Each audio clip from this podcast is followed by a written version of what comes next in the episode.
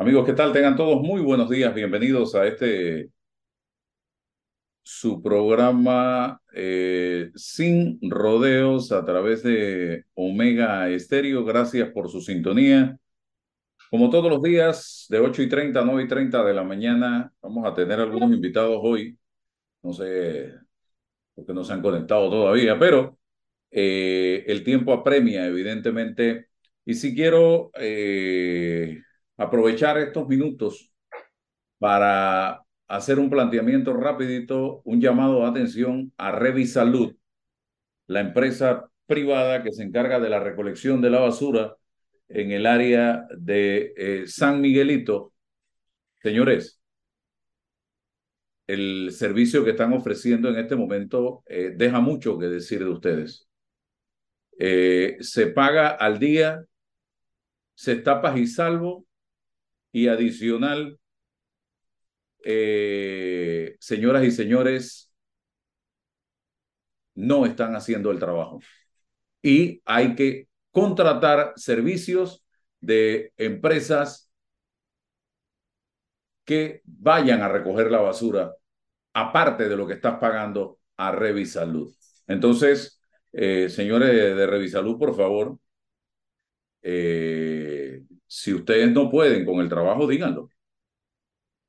Díganlo porque eh, no se puede en este momento vivir en medio de tanta basura en el distrito de San Miguelito, señoras y señores. Y el llamado también eh, a el Ministerio de Salud porque ya esto se trata de un problema de salubridad, de un problema de higiene, de un problema de que nos puede traer eh, graves consecuencias a todos nosotros, los residentes en el distrito eh, de San Miguelito. Así que, por favor, eh, pónganse las pilas. Y el alcalde de San Miguelito, yo no sé si existe un alcalde en San Miguelito, no sé, sinceramente, eh, y qué está haciendo, adicional a andar con una huira al hombro, cortando hierba, y no sé si ahora en el mes de diciembre va a andar regalando jamones, eh, como el año pasado, pero eh, evidentemente hay un problema que hay que resolver. Bien, tengo a Juan Macay con nosotros.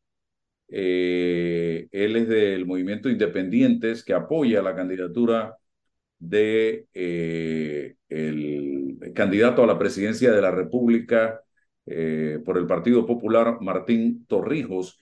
Y le damos la bienvenida rápidamente, ya que tenemos varios temas que tocar en el día de hoy con diferentes invitados.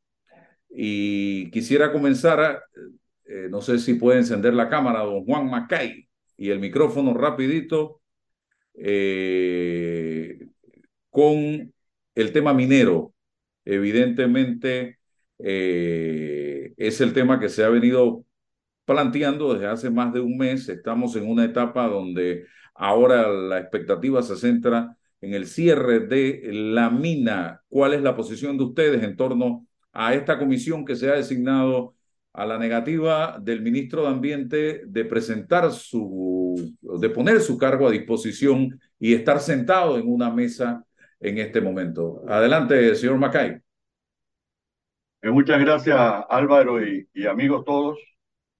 Eh, yo creo que empecemos por la, segunda parte, Álvaro, lo del tema del ministro. Yo creo que es una cuestión de ética, una cuestión de, vergüenza propia, ¿no? Eh, si la Corte, la Corte de Suprema Justicia te dice que tú participaste de un contrato donde había 25 elementos de inconstitucionalidad, eh, yo no tendría cara para sentarme en una mesa a, negociar absolutamente nada. Ahora, recordemos algo también. Todos los cargos del, del, órgano ejecutivo están a disposición del presidente de la República. Yo creo que es una decisión que debió haber tomado el presidente y el Consejo de Gabinete el día después que la Corte declaró inconstitucional el, el tema del contrato. Yo creo que es algo como hubiera caído de su peso, vamos a ponerlo de esa manera, no es automático. Eh, no me funcionó, en una empresa privada, Álvaro, en tu negocio, si alguien a ti no te funciona y es demostrado públicamente que no te funciona, oye, eh, mira, muchas gracias, eres mi amigo, te quiero mucho, pero no vas a poder funcionar aquí. Básicamente eh, lo mismo, ¿no? nosotros nos reiteramos y yo creo que hay una cosa que hay que aclarar, eh, porque se, se repite y se repite y se repite muchas veces, es que Martín Torrijos aprobó eh, contrato minero y aprobó la concesión. Mira, en, a Cristiano Adame, siendo todavía presidente de la Asamblea, que dejó de serlo el 30 de junio, las mm. manifestaciones se dieron finales de octubre. Martín Torrijos fue a la presidencia de la República, digo, a la, presidencia de la eh, Asamblea Nacional y presentó una carta dirigida a todos los diputados, incluido el presidente en ese momento, en la que pedía que no aprobaran la, el contrato minero. Eso es una realidad. Eh, yo no, no, la verdad no entiendo por qué querer meter en la cabeza a las personas de que es que durante el gobierno de Martín Torrijos se hizo y se hizo y se hizo, cuando es obvio, esto, uno lo que, todo lo que tiene que hacer es googlear la información y se va a dar cuenta eh, que Martín Torrijos rechazó públicamente el contrato minero, se manifestó en contra desde antes inclusive de llevar la, la carta esa a la asamblea. Eh, igual las injurias de, Juan Carlos Navarro, que como dijo Martín, no vamos a perder el tiempo respondiendo, pero todo lo que uno tiene que hacer es googlear lo que él dijo que supuestamente Martín hizo y uno se va a dar cuenta que es mentira, mentiras. Eh, si no se hubiera hecho lo que Martín Torrijos en su momento hizo, no estaríamos hoy con un canal ampliado, no tendríamos los ingresos que tenemos. O sea, eh, cuando tú tienes un estadista contra un político, esa es la gran diferencia en Martín Torrijos tenemos un estadista, en Juan Carlos tenemos un alguien que quiso ser político y que realmente eh, dejó muy mal la posición, ¿no? Oiga, sí, porque el señor Navarro dijo que se había derogado la ley 44 para favorecer la minería en el gobierno de Martín Torrijos. Evidentemente eso no es cierto, ¿no? Eh, eh, en junio de 2023, perdón, en en el gobierno de Martín Torrijos, la ley 44 pasa una ley en 2016 para eliminar los límites de la cuenca del canal de Panamá. Eso fue lo que dijo Juan Carlos eh, Navarro. La ley 44 del 99 fue derogada por la Asamblea Legislativa luego del rechazo al proyecto de los embalses presentados por la autoridad del canal de Panamá para la ampliación del canal. Esto era un acuerdo que había con la coordinadora campesina contra los embalses eran todos los moradores de varias comunidades de Coclé que estaban denominadas en la cuenca hidrográfica del canal. No tuvo nada que ver, ni tiene nada, absolutamente nada con minería, nada. Es una decisión de Martín Torrijos y su gobierno, que se sentó con los campesinos y además permitió que se realizara ese, ese proyecto del canal de Panamá. Oye, lo que, eh, la ley 44 expandió los límites de la cuenca, pero eh, porque esa ley causaba eh, inquietudes con la gente que vivía en el área de Río Indio y se toma la decisión de derogarla porque era un necesario para ese tercer juego de exclusas que se requería y eventualmente el referendo. Juan, el tema de los auxilios económicos y el manejo que se le ha dado por parte del gobierno y del IFARU desde la administración del señor Meneses, que no le ha dado una explicación a este país de eh, realmente cómo fue que se entregaron estos auxilios a personas que uno ah, evidencia claramente que no lo necesitaban. De nuevo, eh, eh, Álvaro, la, misma palabra ética, ¿no? yo creo que Martín Torrijos lo demostró en su gobierno y lo ha dicho en repetidas ocasiones. Las becas son para quienes se la merecen, no para quienes la, eh, por una llamada o un email o un encontrón o un café en un restaurante se acuerdan. Es eh, lo que ha pasado en el IFARU en este quinquenio ha sido una vergüenza. Eh, y quienes se prestaron para decir que era información confidencial también faltaron a la ética. no puede ser información confidencial cuando el dinero de los panameños que debería estar bien invertido en educación y con las pruebas, los resultados de la prueba PISA que salieron ayer antes de ayer, queda demostrado. No es ir a sacar un diploma, es sencillamente becar, ayudar. Los auxilios económicos es una aberración, vamos a empezar por allí. Tú puedes tener préstamo o puedes tener becas, ¿ok? Auxilio económico, para eh, en un momento determinado, una emergencia, algo por el estilo, tú tienes un auxilio económico. Tú quieres salir a estudiar al extranjero porque quieres superarte lo que fuera, o aquí en, a, nivel en alguna universidad de Panamá o privada, tú lo que tienes que hacer es aplicar una beca. Si tus calificaciones califican y el país necesita esa profesión que tú estás buscando, con la que te vas a eventualmente desarrollar, oye, te damos una beca. Oye, inclusive pudiera darse de que las personas, como se hacía anteriormente, las personas que reciben becas, eh, le tienen que prestar servicio al gobierno nacional o al Estado por X cantidad de tiempo. Yo me acuerdo que en las estrictas fuerzas de defensa tenían unos acuerdos con academias militares en Estados Unidos. Tú te graduabas con un título de ingeniero, arquitecto, lo que fuera en esas academias, y cuando regresabas tenías que prestar servicio por la misma cantidad, cuatro años, en las fuerzas de defensa, razón por la cual muchas personas optaron por no usar esas becas. Pero eran becas de excelencia, y eso es lo que deberíamos re regresar a implementar en Panamá. Becas de excelencia.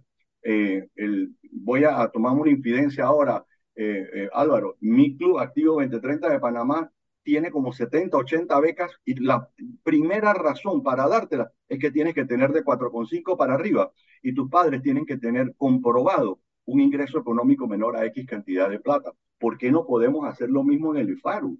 ¿Por qué no podemos ayudar a que esos jóvenes que quieren entrar al INADE, que quieren entrar al ITSE, que quieren entrar a la Universidad Tecnológica, que tienen la capacidad para hacerlo y las notas que vienen de secundaria lo puedan hacer? Eso es lo que se está buscando y lo que se tratará de hacer en el gobierno de Martín Torrijos de Pino. ¿Se podrá lograr que se devuelva ese dinero que fue regalado por la administración del IFARO? Las becas y los préstamos, bueno, los préstamos se pagan. Las becas no se pagan, eh, pero ojalá, ojalá de verdad existiera el compromiso de buenos panameños, Álvaro, porque aquí hay que hablar eh, y yo sí creo eso que dijo Rubén Blades en su momento, aquí los buenos somos más. Eh, a, veces, a veces lo dudo, ¿verdad? A veces lo, lo dudo cuando vemos que hay 30, 40% de la población que prefiere la corrupción con tal de que alguien me meta la mano en el bolsillo. Yo no necesito que nadie me meta la mano en el bolsillo, para eso me paro todas las mañanas y trabajo para 8, 10, 12 horas diarias. Pero eh, yo creo que una de las cosas, y volvemos a lo mismo, fallamos, Álvaro, eh, y amigos, eh, fallamos porque queremos que las cosas sean gratis. Igual pasa con todos los benditos subsidios. Los subsidios deberían haber tenido fecha de cumpleaños. Oye, vamos a ayudar a la gente. Sí, vamos a ayudar a la gente. Yo creo que, por ejemplo, hay que ayudar a las pequeñas y medianas, micro, pequeñas y medianas empresas. 60% de las personas contratadas están en ese segmento. Entonces, si nosotros pudiéramos detectar personas que están allí, que quieren superarse, Voy a usar un mal ejemplo, Álvaro, me disculpa. Si tú eh, en tu restaurante detectas que hay una persona que tiene unas habilidades excesivamente buenas como chef, oye, vamos a becarlo y vamos a, a, conseguir que ese muchacho o esa muchacha se gradúe de chef en la mejor universidad donde lo pueda hacer. Ni tú ni nadie de tu oficina se va a poner brava por eso, al contrario, esa persona siempre va a estar agradecida por ti, por lo que tú lo, le ayudaste a hacer. ¿Cuántos de nuestros amigos comunicadores y compañeros no lo han hecho de esa manera? Eh, hay personas que eran comunicadores aquí en Panamá y terminaron en Washington, como nuestro amigo Botello, por ejemplo. Eh, ¿Y cuántos de otros panameños no podemos hacer lo mismo? ¿Cuántos panameños médicos graduados que están aquí en Panamá sin cobrar ni un centavo tienen un año de estar graduados porque no han sido nombrados, pero tampoco hay espacio para que vayan a hacer sus sus residencias y poder profesionalizarse aún más. ¿Por qué no podemos crear convenios con muchas instituciones a nivel mundial para que esos muchachos puedan hacerlo? Mira el caso del médico en Israel. El muchacho se fue a especializar en Israel y hoy fue, bueno, eh, hoy no, en estos días fue clave eh, atendiendo enfermos y eh, eh, muertos en el evento que hubo entre Hamas y, las fuerzas de defensa israelí. ¿Por qué no podemos popularizar eso? Yo creo que Panamá ha perdido presencia a nivel mundial como la que tuvimos, yo creo, y, y valga la, la, cuña comercial, desde Samuel Luis, nosotros no tenemos una presencia fuerte en el Ministerio de Relaciones Exteriores que la gente diga, hey, Panamá, vamos a considerarlo para el Consejo de Seguridad, vamos a conseguirlo eh, para la Organización Panamericana de la Salud, para UNICEF, UNESCO. Todo eso lo tenemos que volver a recuperar. Háblame del presupuesto. Hoy es 7 de diciembre. No se sabe de cuánto va a ser. No se sabe eh, qué instituciones se le disminuyó el monto y lo que estamos viendo es una fiesta de millones y millones en estos últimos días por parte del gobierno nacional.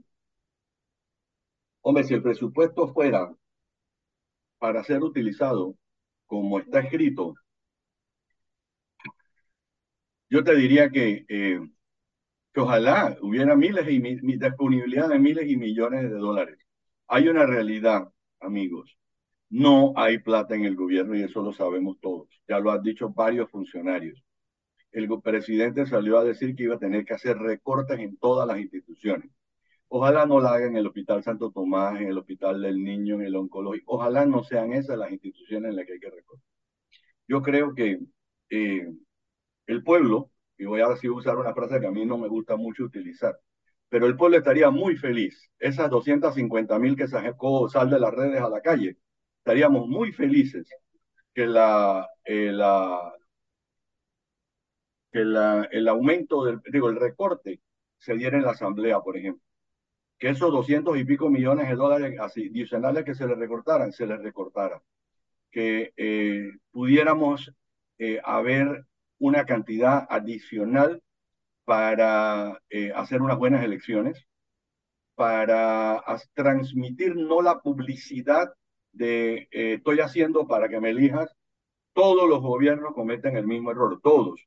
Creen que la gente vota por concreto y la gente no vota por el concreto, ya está comprobado. Si no, eh, Mimito hubiera sido presidente y José Miguel hubiera sido presidente y así sucesivamente.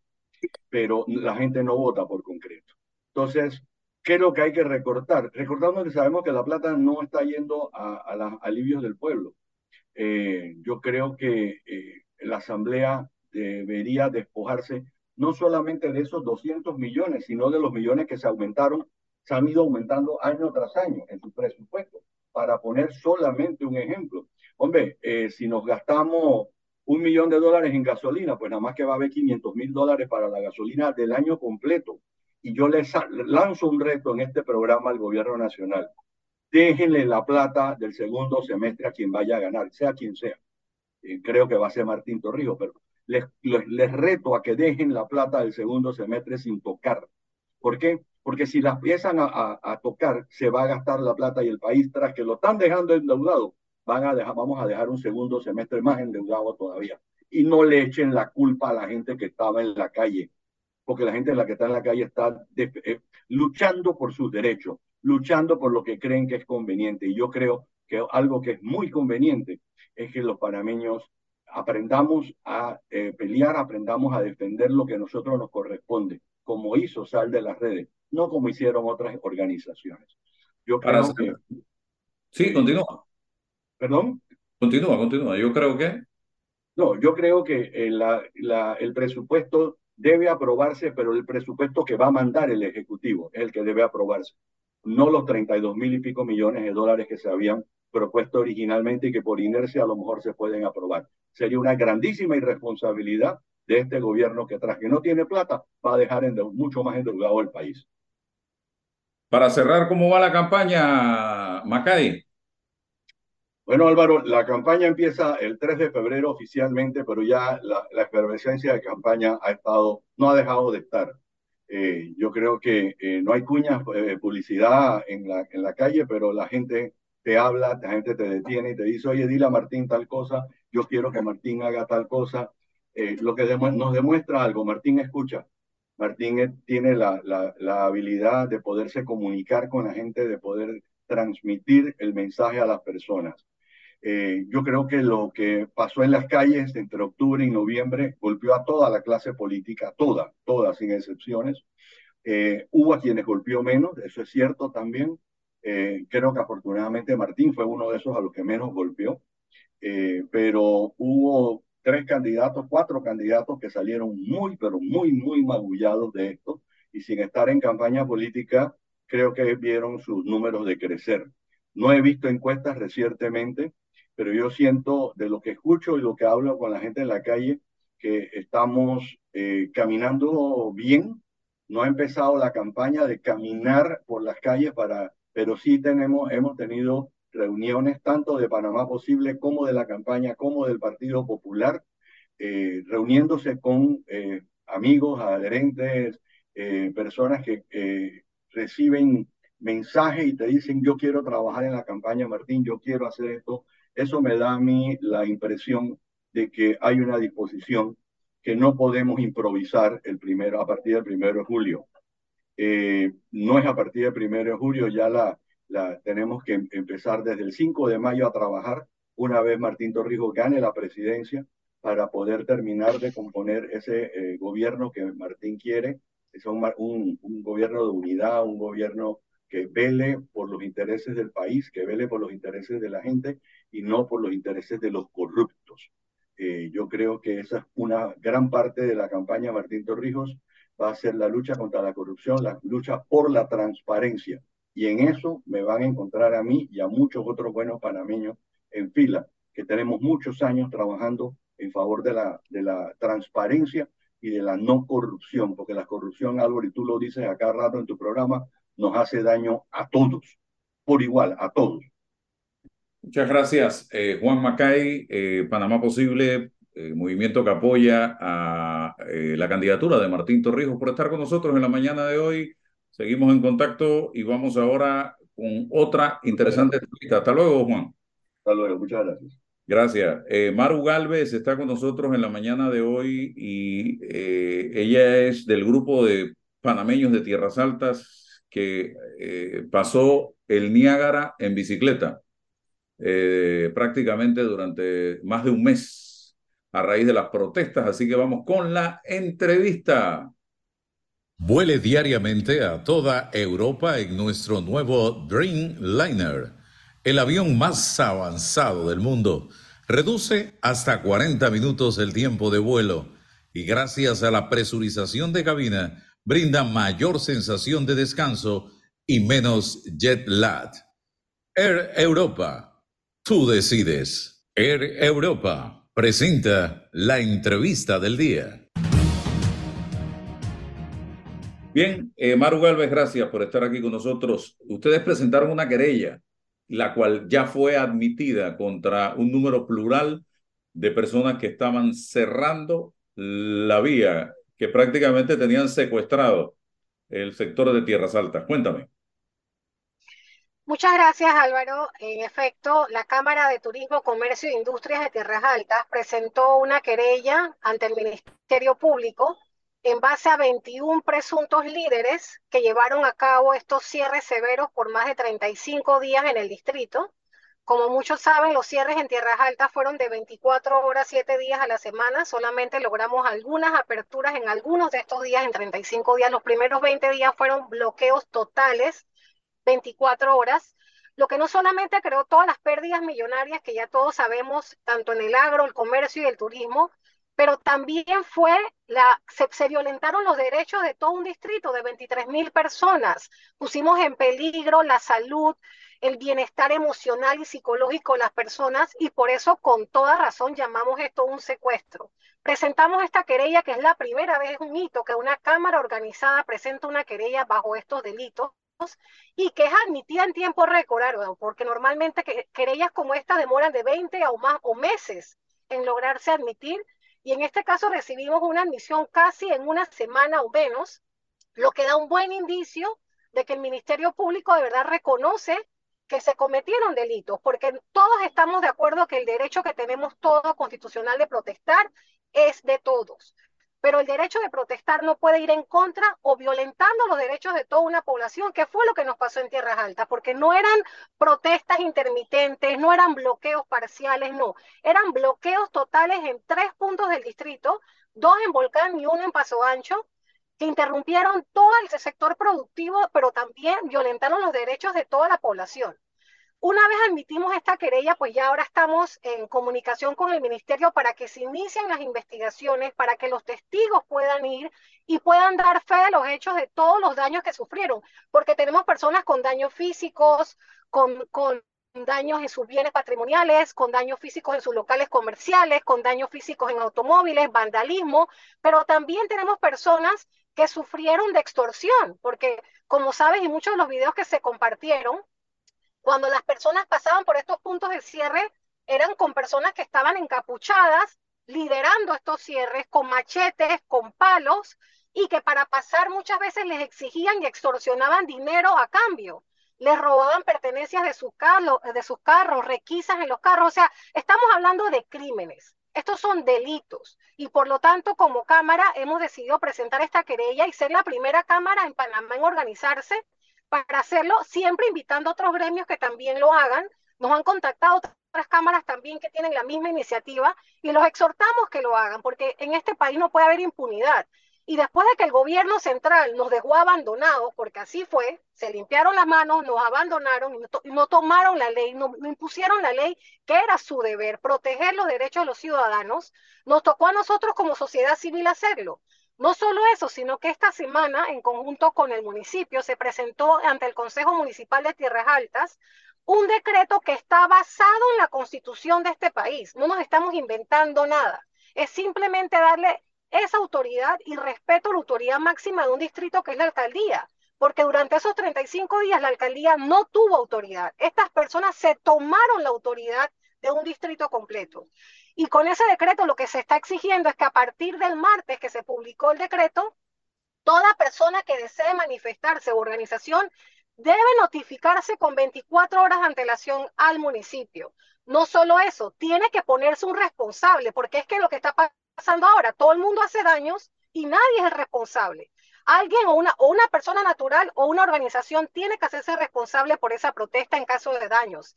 No pueden bloquear las vías según el tercer artículo del decreto.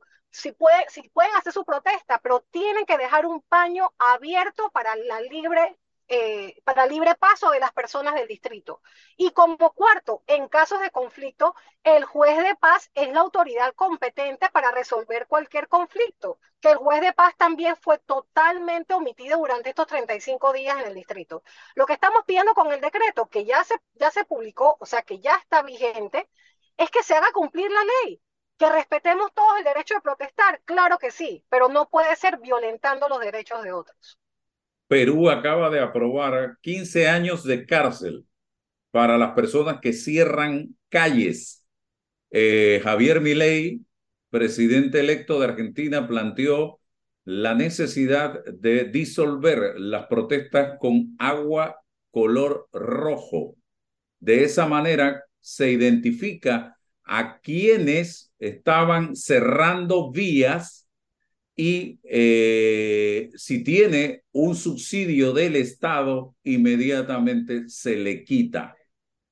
Eso lo planteó el electo presidente de Argentina. En Panamá eh, lo hacemos por deporte.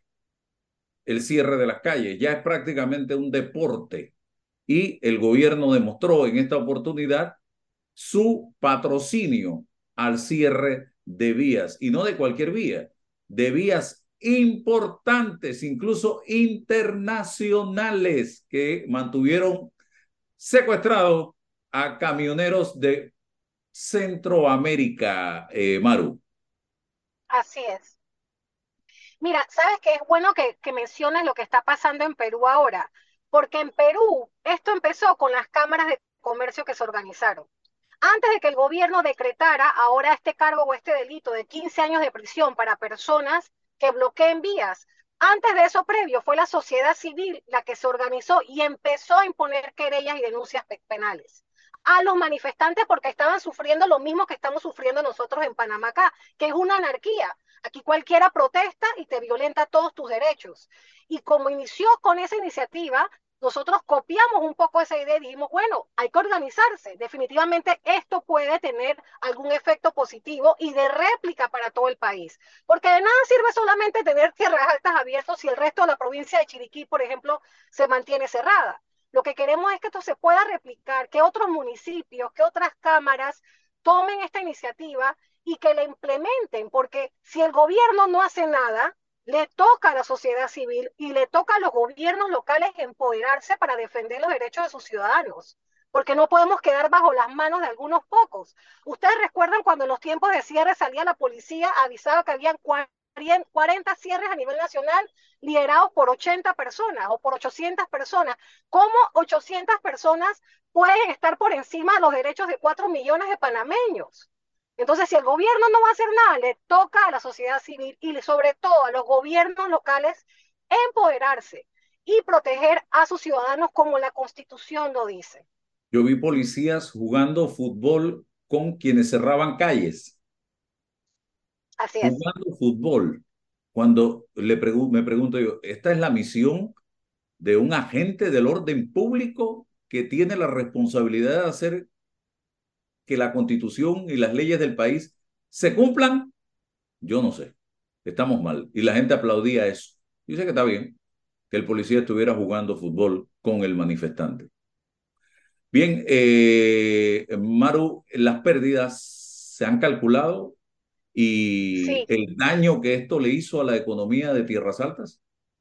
Nuestra querella tiene una suma de 50 millones en afectaciones que se dio a través de las pérdidas en el agro, en el comercio, en el turismo, que son los sectores más importantes del distrito.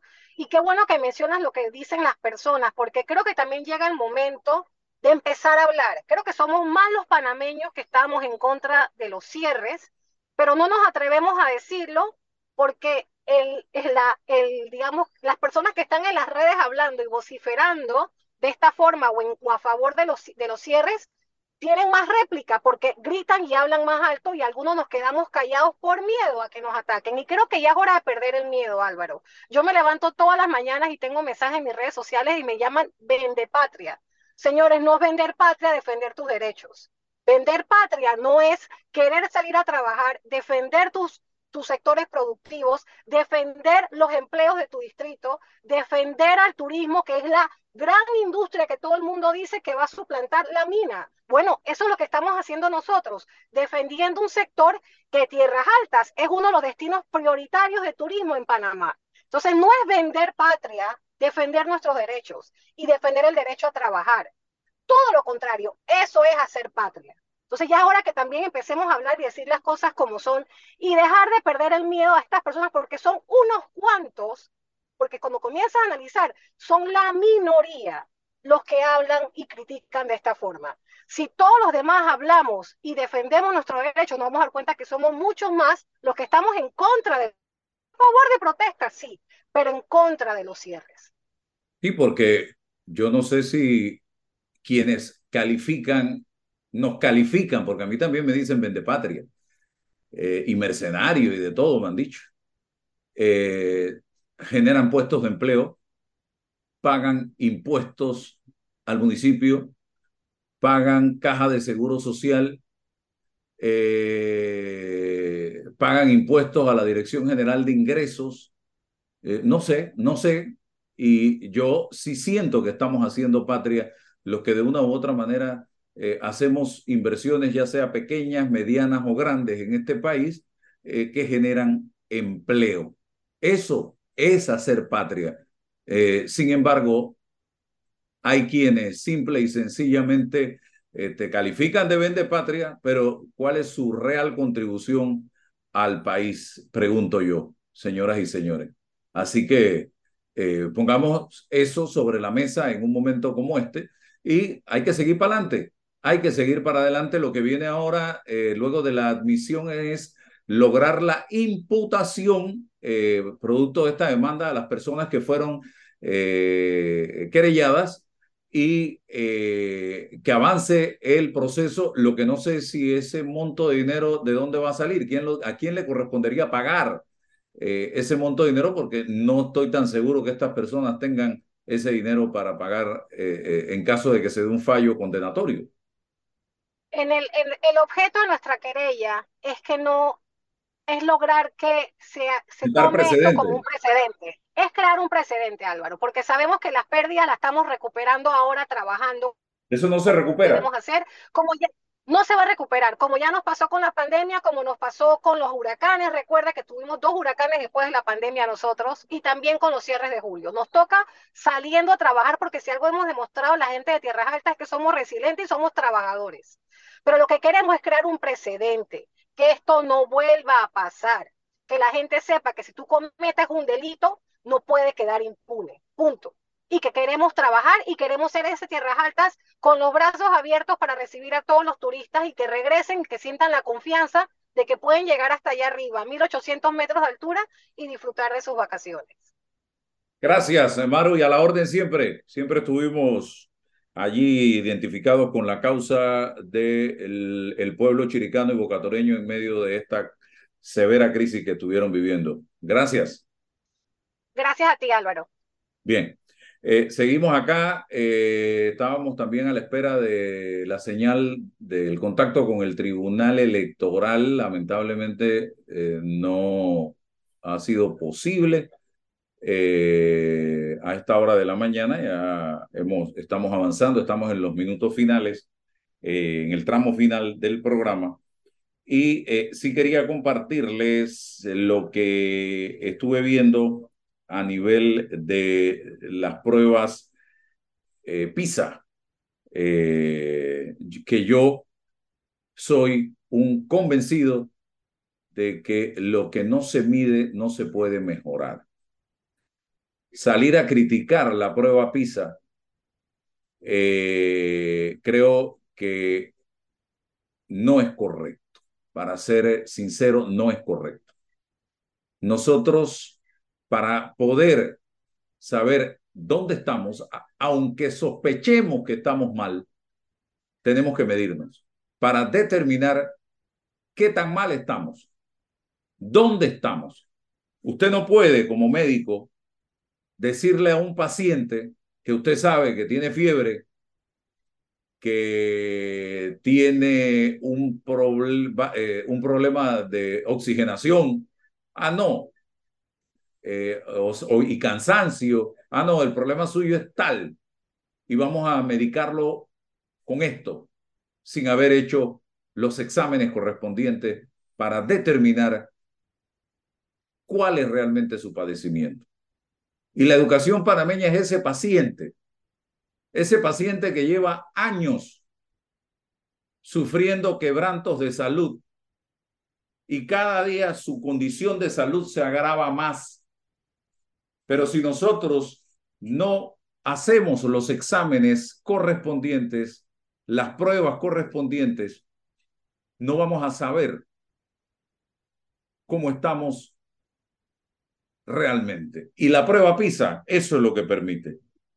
Tenemos ya eh, la comunicación con Gilberto Estrada de Icaza, eh, del Tribunal Electoral y vamos inmediatamente a eh, platicar con don Gilberto. Le agradecemos precisamente eh, su participación. y es que estamos en diciembre.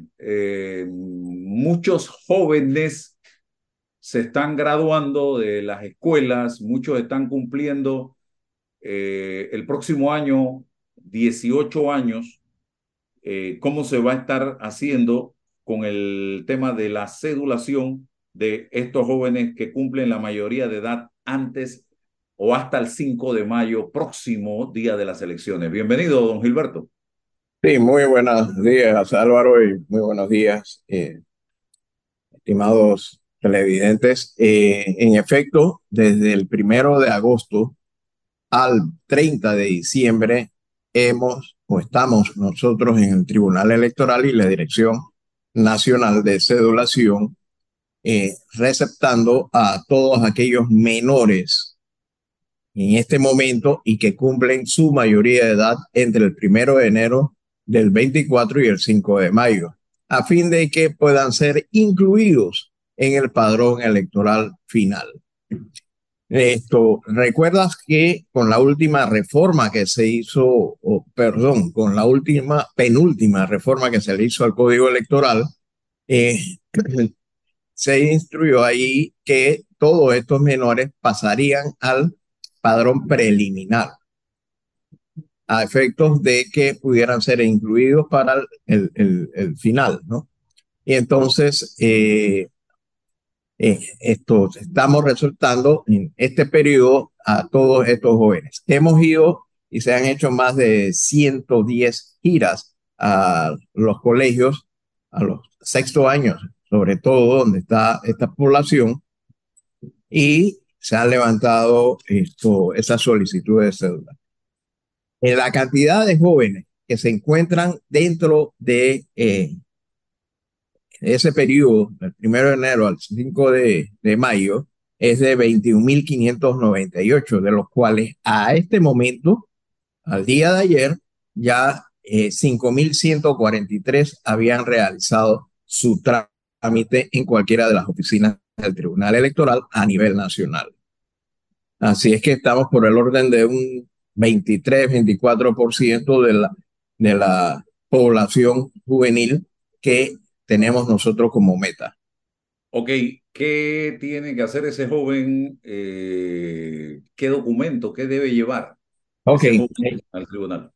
Sí, eh, si el joven ya tiene o porta su cédula juvenil, solamente puede presentarse, no necesita hacer cita, sino que le van a dar un turno de manera tal que se le realice el trámite en esa regional. Eh, si nunca sacó cédula juvenil, sí tiene que acudir con uno de sus padres quien dará la autorización. Tengo que hacer una aclaración aquí también. Eh, el día que este joven hace el trámite en nuestras oficinas, ni se le entregan la solicitud y mucho menos la cédula. La cédula se le entregará el día de su cumpleaños, o sea, cuando él llega a la mayoría de edad. Y esto es por disposición constitucional que dice que usted adquiere sus derechos eh, eh, ciudadanos a partir de los 18 años. Y es allí, en ese momento, cuando nosotros hacemos efectiva la entrega del documento de identidad personal de mayoría de edad. Don Gilberto, ¿y el que cumple el 4 y el 5 de mayo? Igual, esto, ellos tenían que hacer el, el trámite adelantado, ya para esa época estará el documento eh, impreso y se le entregará en esos días porque vamos a estar habilitados para, para entrega. O sea, a ese que cumple 4 y 5 tiene que 4 y 5 o se le dará antes del 4 y no, el 5? No, no, no, no. O sea, eh, en principio es algo que tendrán que discutir el Pleno de Magistrados, pero vuelvo y repito, hay una norma constitucional que dice que usted quiere los derechos a partir de los 18 años. ¿Y cuándo es? Cuando usted llega a los 18 años, es, una, es una natalicio.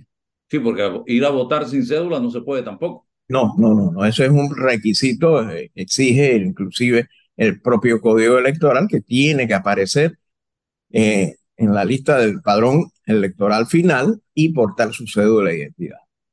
Usted tiene el número de eh, jóvenes que estarán votando por primera vez eh, en esta elección del 24, los que estarán votando por primera vez. Sí, eh, se había calculado, todavía en el padrón electoral preliminar, un aproximado de 390 mil jóvenes que por primera vez desde el 2019 al 5 de mayo del, del 24 van a ejercer su derecho al sufragio por primera vez. O sea que es una cantidad eh, alta que decide una elección.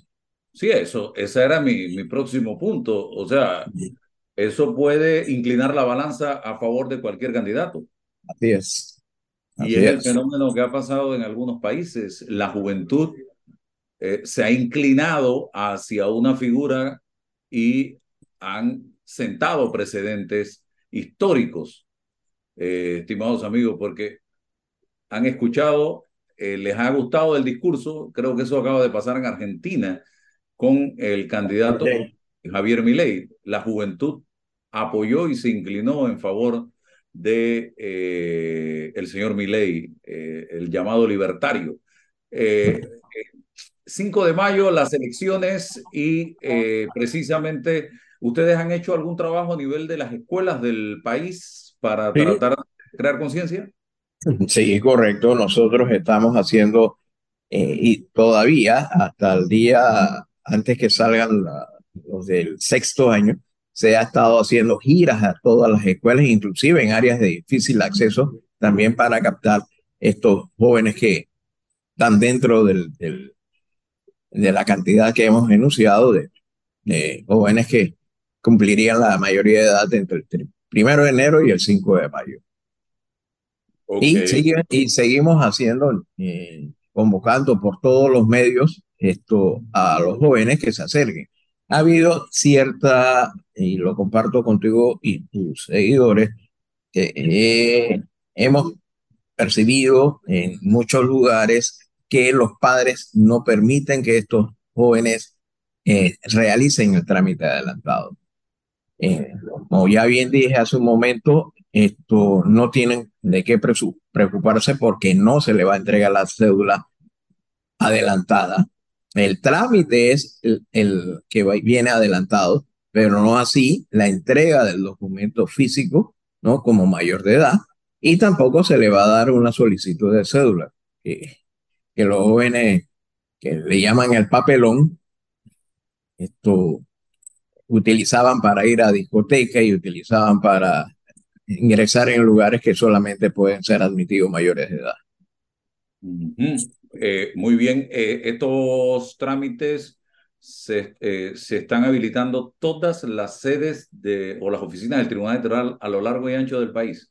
Sí, durante este periodo, inclusive el día 30, está siendo habilitado por el Pleno de Magistrados por medio de un decreto para que, es un día sábado, todas las oficinas a nivel nacional esto, estén o permanezcan abiertos hasta la hora del, del cierre normal de la, de la oficina, o sea, en su horario normal. Oiga, una pregunta, las cédulas vencidas, ¿cómo se estaba manejando esto?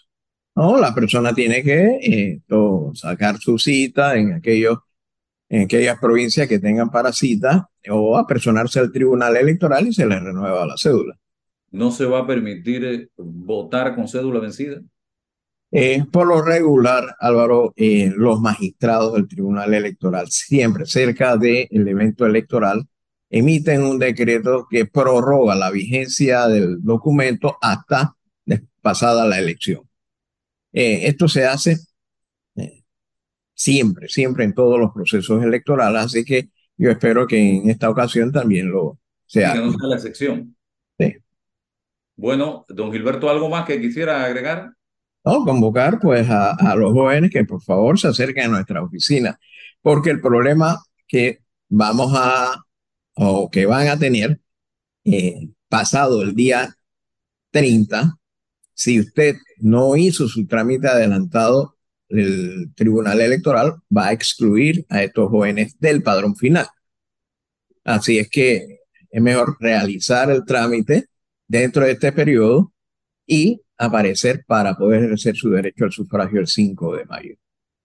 Tienen hasta el 30 para hacer este trámite. Hoy es 7. Así que eh, después no diga que no me dijeron, que no me avisaron. Si usted, mire, le quedan uno, dos, eh, ah, se va a habilitar el sábado 30, ¿cierto? Pero los sábados eh, próximos 9, 16 y 23 no. No, no. Eh, solamente el 30, que es el día de cierre.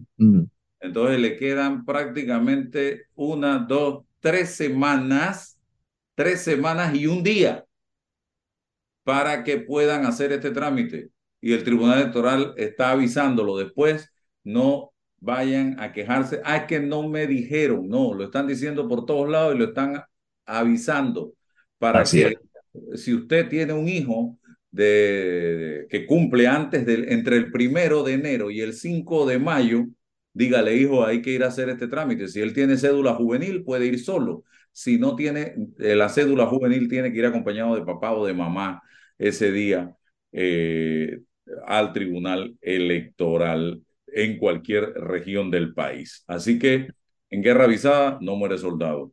y la experiencia de votar sería su primera experiencia, pero si tiene la cédula, si no la tiene, no puede. Y para tenerla, si cumple entre el primero y el 5 de mayo, debe hacer el trámite desde hoy hasta el 30 de diciembre 2023, señoras y señores. Gracias, don Gilberto.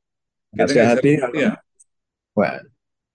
Bien, gracias entonces, estimados amigos. Mañana no estaremos aquí. Mañana es Día de la Madre. Un saludo muy especial a todas las madres que nos escuchan día a día en este programa en Omega Estéreo. Eh, a mi mamá, la maestra Micaela de Alvarado, el saludo, el abrazo, todo mi amor. También el saludo para nuestra compañera Mariela Ledesma, que hoy está, eh, Roberto, trabajando duro, moliendo, amasando, haciendo tamales Así que la único, el único problema que tenemos aquí es que ella no regala ni, un, ni, ni en la hoja de bijao. Así que, pero de todos modos vamos a mandarle un saludo muy especial en este día. Y otra de las madres que siempre está con nosotros aquí, eh, la licenciada Ana Matilde Gómez, que los martes nos acompaña en el análisis de los temas en este programa. Así que saludos para todas las madres de Panamá y bendiciones para todas ellas. Hasta el lunes entonces. Y también Paula, Paula Cabalén, que está con nosotros, pero desde Argentina. Gracias, hasta pronto.